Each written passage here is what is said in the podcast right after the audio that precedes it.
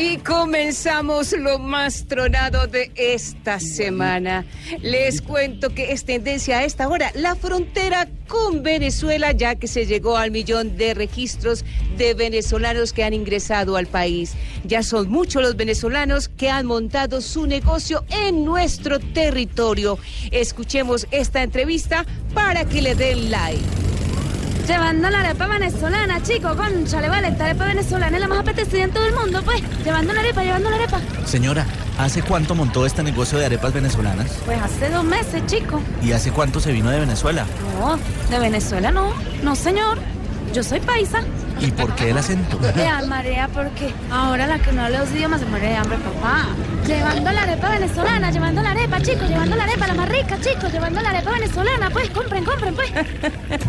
Otro de los videos virales que es tendencia en estos momentos es el de un cantante que sufre un poco al terminar la canción. Escuchemos.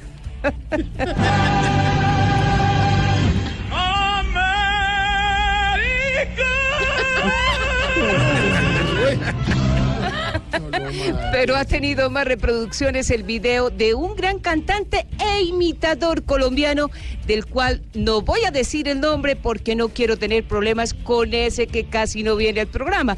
Porque Camilo, si al anterior se le fue un gallo, a este le emigró todo el gallinero. ¿Será que el sueldo no les alcanza bien?